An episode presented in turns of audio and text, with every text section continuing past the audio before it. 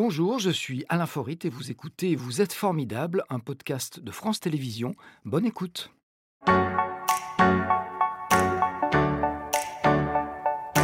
Léo Trois Gros. Bonjour Léo. Bonjour. Si vous, je vous en prie. Merci. Alors Léo Trois Gros, vous êtes chef cuisinier, vous êtes à la tête avec votre compagne Lisa de la colline du Colombier, une auberge située à Igurande, c'est en Saône-et-Loire, on vous en veut pas, c'est juste à côté de notre région. Vous représentez aussi la quatrième génération d'une des plus prestigieuses familles de l'histoire de la gastronomie mondiale. Je dis bien mondiale bien parce ça, que notre notoriété va bien au-delà des frontières de l'Hexagone, une dynastie sur l'histoire de laquelle nous allons revenir sans négliger évidemment votre parcours qui a commencé dans cette commune de la Loire. Vous allez reconnaître tout de suite dans l'écran qui est en face de vous et c'est, attention, roulement de tambour. Ça serait pas... Rouen. Ouais, c'est Roanne. Ouais, Vous êtes né à Roanne Alors, je suis né à Rouen, il y a maintenant euh, bientôt 30 ans.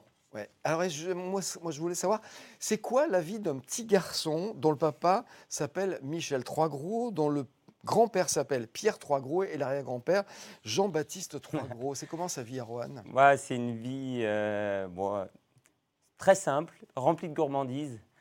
Euh, des balades, euh, voilà, le- les temps, on va dire les week-ends, je l'ai passé, euh, je passé en cuisine, aller voler des pâtisseries, des fruits, des légumes, plein de petites choses, plein de gourmandises, des plateaux de fromage. Je me rappelle, je me faisais aussi, je mangeais des plateaux de fromage le samedi soir, parce que chez Trois Gros, il y a deux gros plateaux de fromage qu'on sert aux clients. Et moi, j'allais, quand, il n'est pas servi aux clients, il est de côté, j'allais me servir et je prenais 10 fromages différents.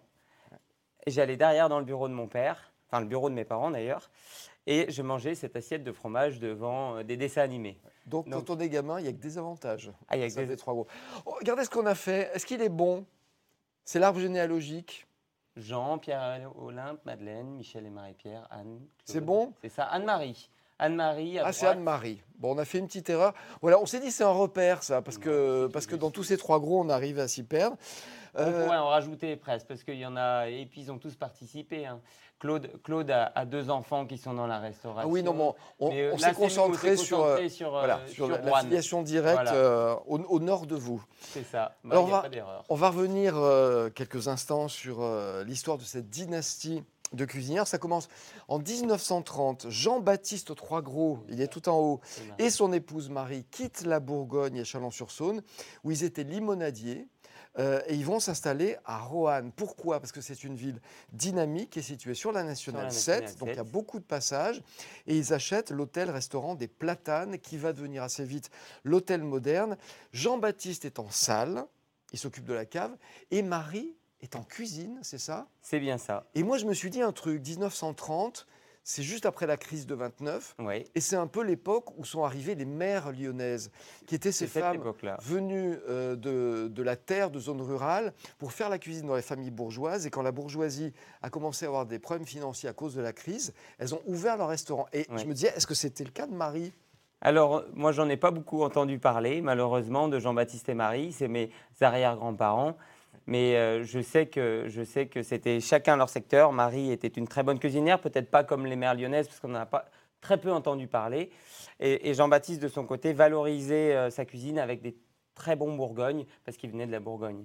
Et c'est comme ça que ça a commencé. Et ensuite, euh, ensuite les, les deux enfants sont arrivés pour se joindre aux parents. Alors les deux enfants, c'est Jean et Pierre, donc ils prennent la Ils suite. sont, trop- ils sont même Et trois. leur sœur, Et leur sœur. voilà, qui s'appelle Madeleine, elle est aussi en cuisine. Non, alors Non Ma- Madeleine, elle a, elle a fait un court passage dans la maison Trois Gros. Ouais. Elle était à l'accueil. Ah d'accord, parce que moi j'ai lu qu'elle était en cuisine. Mais c'est bien de vous avoir là, parce que comme ça on rétablit la vérité. Les deux frères qui ont fait leur classe dans de grandes tables, alors il y a eu Lucas Carton à Paris, et puis. Et puis, il y a eu Vienne, la pyramide Fernand Point Ouais. à Vienne, avec un certain Paul, Paul Bocuse. C'est là qu'ils se sont connus C'est là qu'ils sont connus. Alors là, on en a eu des, des anecdotes euh, auprès, de, auprès de mon grand-père.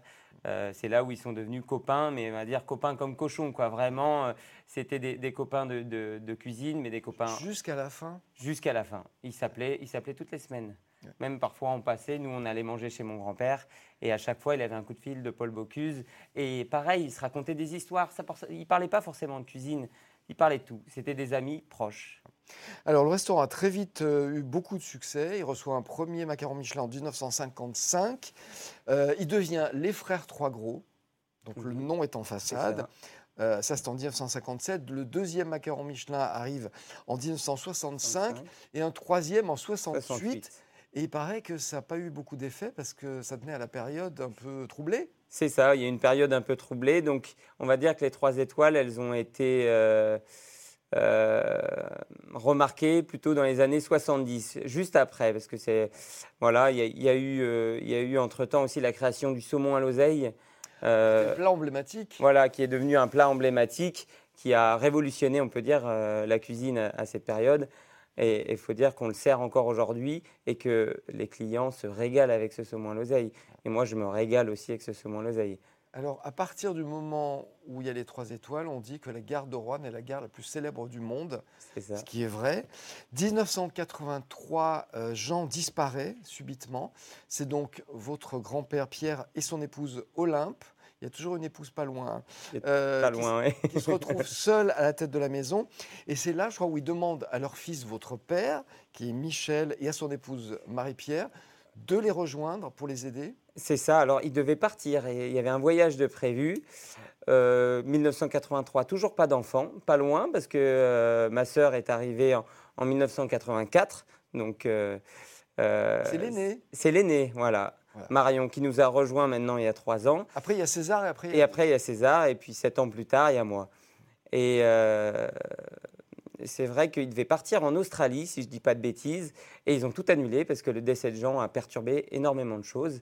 Mon père est resté en cuisine, euh, ma mère dans toute la partie hôtellerie et, et restauration, et finalement, bah, ils ont fait leur vie Voilà. et ils ont repris le restaurant. Il n'y a plus beaucoup de voyages, en tout cas, euh, à but professionnel. Voilà, c'est ça. Et puis il y a eu trois enfants.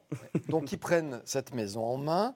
Euh, Est-ce qu'on peut parler de rupture euh, avec le passé dans la cuisine ou pas? Parce que moi, j'ai lu que la- justement le, le saumon à l'oseille dont vous parliez, qui est toujours à la carte, à un moment donné, votre papa l'avait retiré. C'est vrai ou pas? Oui, c'est vrai, bien sûr. Bah, mon C'était père, la révolution. Tout ce qui. Marche trop, il le retire. non, on a, justement, on a un autre plat similaire, mais on en parle moins, qui s'appelle la dariole au chocolat, qui est un fondant au chocolat, euh, qui est dans nos brasseries. Et euh, c'est le produit phare depuis euh, 1995, la création de la brasserie Le Central, qui est juste en face de la gare, justement. Et c'est vrai que mon père, il s'est dit, mais elle marche trop, cette dariole, il faut que je la retire. Donc il a essayé de la retirer aussi. C'est pas une blague. Donc c'est pas une blague, non. Je pense qu'il avait besoin de se créer une, une identité culinaire. Et, et- et ce saumon à l'oseille, il, il rappelait le passé. Mais les gens l'ont trop, trop réclamé et du coup, il l'a Ouais, voilà. Il, alors, il l'a pas réintégré, on l'a toujours. On a toujours un, Il un est- saumon qui traîne dans les chambres froides, de l'oseille, un peu de crème. Et euh, pour Il certains clients. peut-être. Ah non, Non. mon père l'a revisité une fois, mais ça n'a pas duré longtemps. C'était une période euh, voilà, où il a voulu Donc, C'est la essayer. recette classique. C'est la recette classique, on n'a pas, on n'a rien changé. Ouais. Simplement le saumon, c'est vrai qu'aujourd'hui on ne trouve plus de saumon dans nos rivières, euh, en tout cas très peu, Euh, donc euh, c'est plus le même saumon. Et c'est pour ça qu'on veut moins le travailler, parce qu'aujourd'hui le saumon c'est plus le produit noble qu'on a pu connaître aussi. En 2017, une autre révolution avec le transfert du restaurant à Ouche, aux portes de Rouen. Je crois qu'il s'appelle le Bois sans feuilles. Le- alors oui, le, re- le- le restaurant s'appelle le Bois sans feuilles. Oui, alors, vraie révolution. Vraie révolution. Roanne, Ça a, été, euh, un chamboulement, je dirais, étatique. C'est- Ça a été énormément de questions. Ouais. Énormément de questions. On était jeunes, on avait tous bah, 2017. Le projet a été créé en, enfin, est né en 2013-2014. Mon frère avait, euh, devait avoir euh, mon âge à peu près, 27-28 ans. Moi, j'avais 20 ans. Je commençais la cuisine. Ma sœur n'était pas dans la restauration et ils sont venus nous poser la question parce que eux, ils avaient 58 ans, encore quelques années devant eux, mais un projet aussi lourd, il fallait, euh, C'est vous qui alliez devoir. euh, voilà, il fallait quelqu'un derrière. Donc, si on disait un euh, truc, ouais. non, eh ben, il je pense qu'il ne se lançait pas dans le projet. Moi, je n'ai pas pu répondre à cette question à ce moment-là, tandis que César euh, a dit bah, moi, je, moi, je le fais avec vous. Ouais. Et vous, Et- vous avez suivi quand même, puisque vous débutiez, mais euh, Ah ben, moi, je trouvais qu'on en avait besoin. vous n'êtes et- pas resté tout seul devant la gare de Rouen à faire tout votre temps. non. non, et puis à ce moment-là, j'étais, j'étais, euh, j'étais, je crois, chez Alexandre Gauthier, donc euh, euh, à la Grenouillère, dans le nord de la France. J'étais en train de faire mes armes, disons. D'accord. Alors 2018, la maison fête ses 50 ans de macarons Michelin. Septembre 2020, c'est la disparition de votre grand-père, de Pierre, donc euh, moment difficile dans la famille. La quatrième génération, donc, est représentée par votre frère aîné César, par votre sœur et par vous, est prête à prendre le relais. Alors vous avez tous les deux été formés en cuisine, notamment à l'Institut Paul Bocuse. Oui. Euh, quand on arrive là-bas avec le nom de Pierre Troisgros, euh, de Pierre Troisgros, pardon, avec le nom Oui, Trois gros. trois gros. Euh, Est-ce que ça met plus la pression aux profs ou aux élèves? Oh, J'aurais bien aimé le savoir si ça mettait la pression au prof. J'aurais pu- j'aurais eu un moyen de pression. Je crois pas. Ils ont été justes avec je vous ils ont été très justes. Alors j'en connaissais quelques-uns parce qu'à ce même moment, euh, le chef de cuisine de chez Trois Gros est parti, a eu le meilleur ouvrier de France. Et et est parti pour devenir professeur à l'Institut Paul Bocuse. Ah oui. Il est maintenant directeur des arts culinaires. Euh, à ce moment-là, il était professeur de cuisine. Et, euh, et, euh, Donc ils ont été bienveillants avec vous ils ont été bienveillants tous. Après, quand on arrive, je pense, avec, avec euh, la tête sur les épaules euh, et en restant à sa place, Oui, il n'y a pas de raison il n'y a, pas, y a pas de raison, à part les mauvaises personnes, il n'y a pas de raison. Donc, euh, C'était un choix libre pour vous, la cuisine, ou pas? Oui. Parce que Alors, c'est pas parce qu'on a baigné dedans, forcément, on va tomber amoureux et qu'on veut en faire son métier. bah, justement, comme j'ai pu dire au début, euh, la cuisine, c'est des souvenirs pour moi. Au départ, à, à 7-8 ans, c'était, je me baladais en cuisine, je me baladais en pâtisserie, euh, j'étais gourmand. Euh, ensuite, j'ai eu une, longue période de 10 ans à, à 16 ans où j'ai voulu prendre mon temps. Euh, j'ai vu que c'était un métier euh, de passion, un métier qui prenait du temps.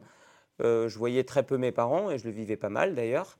Et, je me suis dit, bon, j'ai envie, de vivre, j'ai envie de vivre ma jeunesse. Donc, je n'ai pas attaqué à, à 14 ans ou à 15 ans.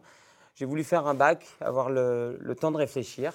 C'est peut-être l'avantage d'avoir un frère aîné euh, avant soi, sur qui il y a peut-être plus de pression, non? Je pense que c'est un avantage. je lui ai dit hier, je lui ai dit, Bah, tu vois, c'est toi qui as eu la... Non, euh, César aussi a pris la décision très tard, encore plus tard que moi, à 18 ans, César. Il voulait être ingénieur du son. Et au dernier moment, au moment de, de choisir, il est parti, il a dit, je veux faire, euh, je veux faire de la cuisine. C'est pas la pression familiale? Je crois pas, parce qu'il avait des frères et sœurs derrière. Mes parents évitaient le sujet euh, si chacun les compte sur les autres, ça peut être compliqué à un moment. Ils nous ont jamais mis de pression. Je pense qu'il y aurait dû. S'il fallait. si- même aujourd'hui, ils nous disent, euh, au moment de prendre la décision, on est dans la transmission aujourd'hui, si on a besoin de vendre, on vend. S'il n'y a personne pour reprendre, il n'y a personne. Et puis c'est ainsi. Ils ne vont pas nous forcer à faire de, euh, de la restauration, de la cuisine si on n'aime pas ça. On a toujours été libre. Et, euh, et c'est peut-être. Je pense que c'est pour ça qu'on y est allé d'ailleurs. Ils nous auraient forcé, on n'y serait peut-être pas allé, on aurait eu Oui, peur. par esprit de contradiction, souvent quand on est jeune. Ouais, voilà. Donc j'ai dit, vous avez été formé à l'Institut Paul Bocuse, vous avez fait une sorte de tour du monde aussi, C'est ça. tous les euh, deux, pour apprendre votre métier? Alors, pour apprendre mon métier, euh, c'est c'est, euh, c'est mes parents qui m'ont incité Oui. un peu à aller se balader. Et puis, l'in- l'Institut Paul Bocuse, ils incitent aussi à aller à droite à gauche parce que j'aurais pas pu faire mes armes à la Maison Trois Gros. Euh, donc, euh, je suis parti en Suisse, je suis parti dans le nord de la France. Et puis vous Euh, êtes parti dans un pays dont on va avoir une photo. Et je crois que vous y êtes très. Vous avez beaucoup d'attaches. Vous êtes très attaché à ce pays. Voilà, ça illustre le Japon. Le Japon. Pourquoi cet attachement Alors, la, la famille avait des liens là-bas, vous êtes déjà Voilà, mon- c'est mon grand-père. Ça a Ouais. commencé avec mon grand-père. Justement, mon grand-père, l'année de la troisième étoile, il était au Japon. Il travaillait chez, Maxi- euh, chez Maxime comme chef au Japon. Et euh, c'est là que tout a commencé. Puis il a gardé un lien avec le Japon, que mon père a accentué en ouvrant un restaurant. Et que moi, j'ai eu la chance de visiter pour la première fois à 18 ans. Et le premier pied, euh, pied que j'ai mis dans le, dans le pays, j'ai trouvé ça formidable. Ouais. Même dans l'avion, d'ailleurs, la compagnie aérienne était japonaise. Et j'ai dit, mais, mais quelle politesse. Donc il y a de sont- la fascination tout de suite. il y a eu de la fascination tout de suite. Et quand je suis revenu de ce voyage, j'ai dit, je partirai au Japon. Et je suis parti avec Lisa euh, un an, euh, travailler au Japon. Et aujourd'hui, euh, alors je commence à avoir un peu plus de recul et je pense que ma cuisine est marquée euh, par, par un peu ce que, ce, enfin, ce que j'ai pu apprendre et voir au Japon. Il y a une influence de ce Il y a eu une influence. C'est quoi quelqu'un de formidable pour vous? Pour moi, c'est quelqu'un de simple. J'ai beaucoup d'amis formidables, mais le, le choix était... le- C'est le critère pour les choisir, ça. Ouais, c'est non. il- pour moi, c'est quelqu'un de quelqu'un de simple. Il faut rester simple euh, pour être formidable. Alors, on peut faire des choses formidables euh, et ne pas être formidable. Et, euh, et pour moi, on peut être euh, on peut être formidable et ne pas faire des choses formidables. C'est l'humilité, en fait. c'est l'humilité, voilà. Et le tout, c'est de la garder parce que je pense qu'on on l'est quand on est quand on est jeune et qu'avec le temps, c'est pas facile de la garder. Et je, je, je souhaite rester simple. Oui. N'attrapez pas la grosse tête, vous êtes Voilà. comme ça. C'était Vous êtes formidable, un podcast de France Télévisions. S'il vous a plu, n'hésitez pas à vous abonner. Vous pouvez également retrouver les replays de l'émission en vidéo sur France.tv.